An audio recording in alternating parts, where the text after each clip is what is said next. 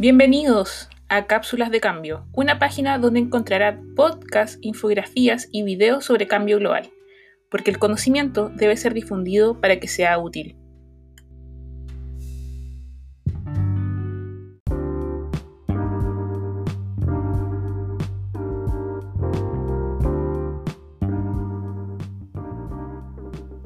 La grave situación que viven las araucarias o pehuen se debería a los estragos causados por los incendios forestales, la extensión de los periodos de sequía causada por cambio climático y la recolección indiscriminada del piñón.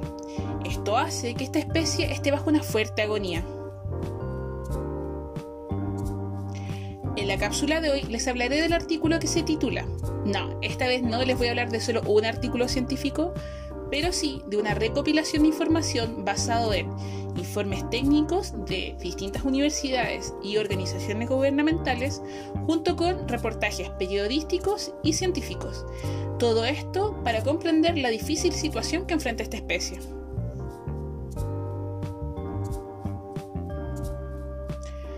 Con un origen que se remonta a los 260 millones de años atrás, en el periodo Triásico, Araucaria araucana puede llegar a medir cerca de 50 metros de altura. Tiene una corteza gruesa y rugosa, cuenta con hojas perennes. Es de las especies más longevas del mundo, porque puede superar los 1500 años de edad. Es una especie nativa del sur de Chile y Argentina, aunque la mayor parte de su población se encuentra en nuestro país. Así es como su distribución natural está restringida a dos áreas. Por una parte, en la cordillera de los Andes y también en la cordillera de la costa. Allí forma bosques caducifolios altoandinos, donde junto con especies como lenga forman comunidades que son muy características de la altura y que habitan sustratos volcánicos. También se asocia a otras especies como roble, en lugares mucho más húmedos. Esta es una especie dioica. ¿Esto qué quiere decir? Que tiene conos masculinos y femeninos en árboles separados. Así es, hay araucarias hembras y hay araucarias machos.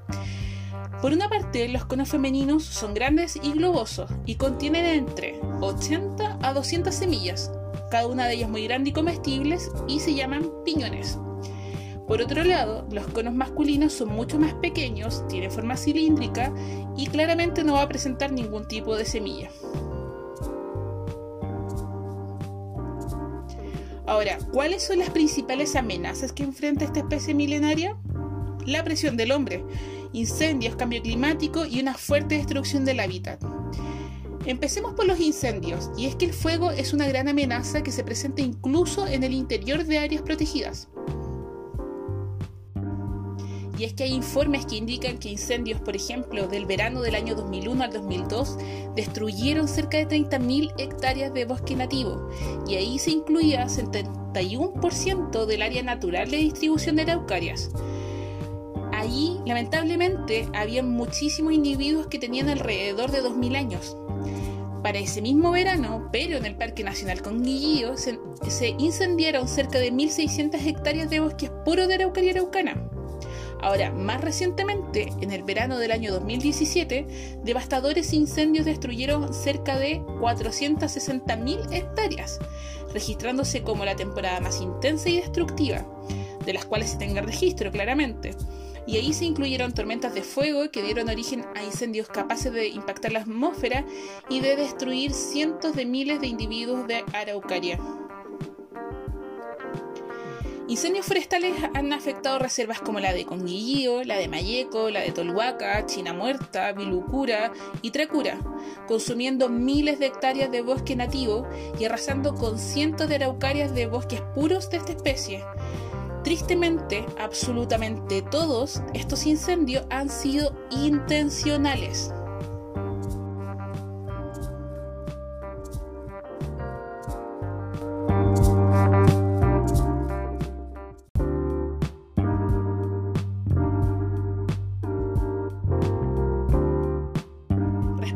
Cambio climático, la Organización de las Naciones Unidas para la Alimentación y la Agricultura, FAO, indicó que es urgente identificar el agente causante de la enfermedad que está matando a las araucarias y advierten que está en un riesgo de devastación total. aún está por determinarse si es que es un agente introducido o nativo el cual está causando esta enfermedad y si es que este está propiciado por cambios ambientales. Hasta ahora no hay indicio de que pueda disminuir, pero si continúa así, tendrá como consecuencia la devastación total de una especie emblemática y milenaria a nivel mundial. Sobre este tema hay diversas investigaciones que buscan explicar la extraña enfermedad responsable de la muerte de ejemplares tanto jóvenes como adultos de Araucaria, un fenómeno que se ha observado tanto en la cordillera de Nahuel Buta como en Conguillío.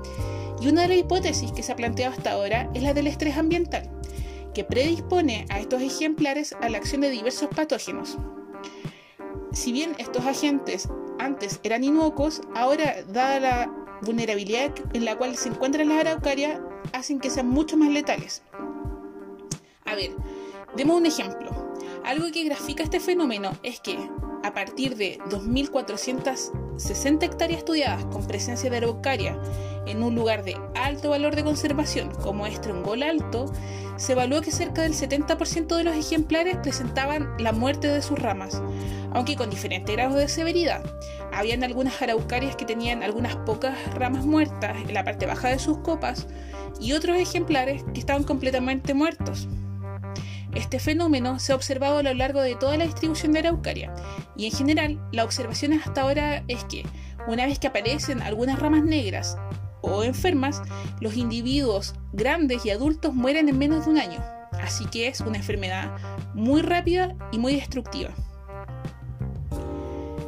A partir de estas observaciones y este fenómeno, surgió una especial preocupación por parte de los investigadores a partir del hallazgo de la muestra de una cepa de patógeno de raíces llamado Phytophthora cinnamoni. Este es un microorganismo o miceto que estaba en las raíces de las araucarias pero que ahora está en sus hojas y que ha demostrado un gran poder destructivo en los bosques nativos. Esta especie también se ha observado en otros lugares como Australia, Estados Unidos y en países del sudeste asiático. Pero, ¿cómo esta especie de Omiceto, que siempre estuvo en los bosques nativos, ahora se volvió tan dañina? Y nuevamente sería el cambio climático, ya que este ha impuesto un fuerte estrés para los bosques del centro-sur de Chile, con el déficit de precipitaciones, con la falta de nieve y la variación en temperatura tanto en meses de invierno como de verano, ha hecho que se genere un gran estrés hídrico para las especies nativas. En este contexto, y asociada a las investigaciones en curso, se ha propuesto la hipótesis de hambre de carbohidratos. Esto explicaría la susceptibilidad que tiene Araucaria a los patógenos, seguido de su rápida agonía y de la muerte completa del individuo. ¿Pero qué se refiere a esta hipótesis que se llama hambre de carbohidratos? Bueno, las araucarias son especies con baja tolerancia al déficit de agua, por lo tanto, al llevar muchos periodos de verano con déficit hídrico y con alto calor o temperatura ambiental, están al límite de su tolerancia fisiológica. Esto hace que ellas cierren sus estomas y eh, esto les impide realizar fotosíntesis. Sin generar fotosíntesis, no generan carbohidratos. Estos carbohidratos son los que usan para mantenerse, para almacenarse, pero también los usan para defenderse, al realizar o generar compuestos secundarios de defensa. Al no tenerlos, las dejaría completamente indefensas frente a los patógenos, y en el caso de estos hongos, que antes eran inofensivos, ahora se vuelven sumamente dañinos. Las investigaciones e hipótesis que por una parte estaban relacionando el estrés hídrico y la hambruna de carbohidratos estarían enlazadas o conectadas con la hipótesis que por otro lado estaban relacionando la muerte de Araucaria con infestación de hongos en sus hojas. Estaba todo concadenado finalmente. Y es que pongámoslo en escala.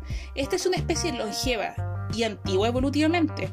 Por miles de años, una vasta gama de insectos las han atacado, a sus hojas, por ejemplo, y cuentan con cerca de 50 especies de hongos que conviven tanto en sus raíces como en sus tallos como en sus ramas, pero que por lo general no les provocaban mucho daño, solo sufrían lesiones aquellos árboles que eran muy viejos o muy débiles. Y aparentemente ahora, con el cambio climático, todas las araucarias están débiles. Todas han sido llevadas al límite. Y están tan débiles y sin poder mantenerse, alimentarse o defenderse, que haría que se, que se volvieran muy susceptibles al daño de hongas y otros patógenos, y se explicaría cómo el cambio climático está causando la muerte masiva de araucarias.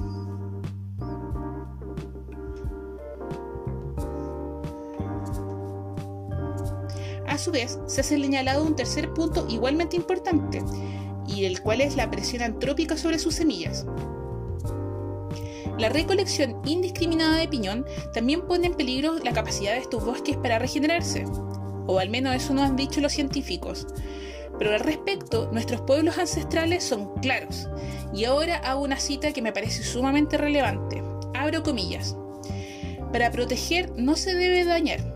Vivimos y conversamos con la naturaleza. Las autoridades chilenas no entienden esto. Para nosotros no hay que cortar un pehuen, nunca, no se utiliza para nada. Un pehuen es completamente sagrado.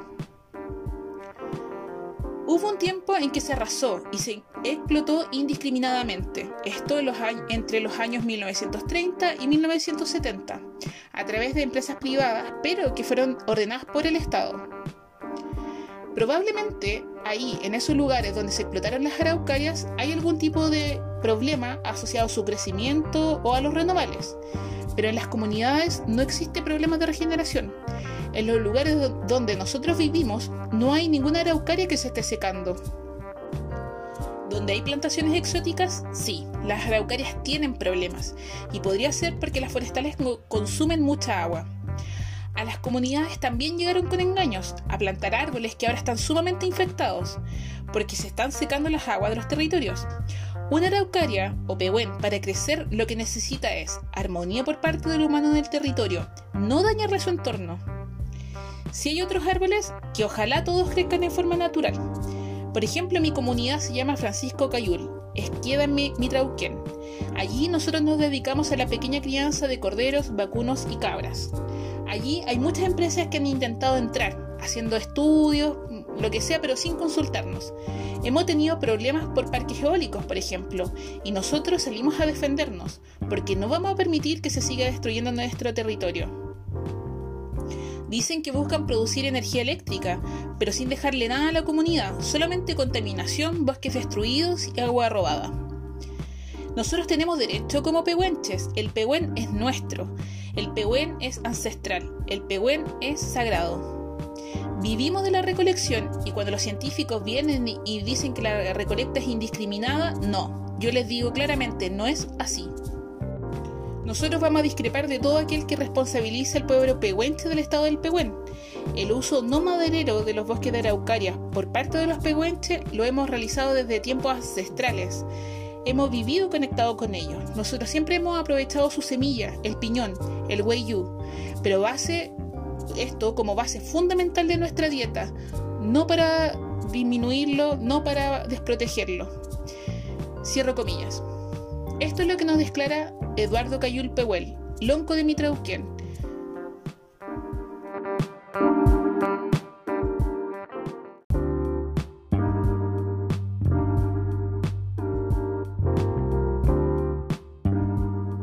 Esta fue la cápsula de hoy.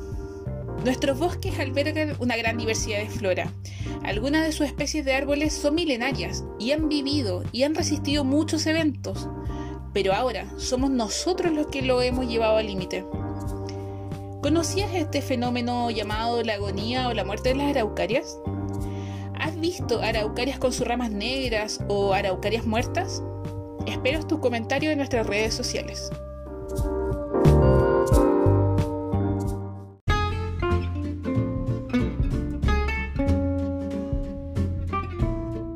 Llegamos al fin de esta cápsula. Te espero en nuestras redes sociales.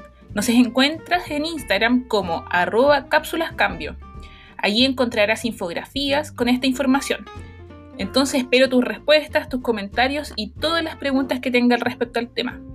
Soy Paulina y nos vemos la próxima semana en otra cápsula de cambio.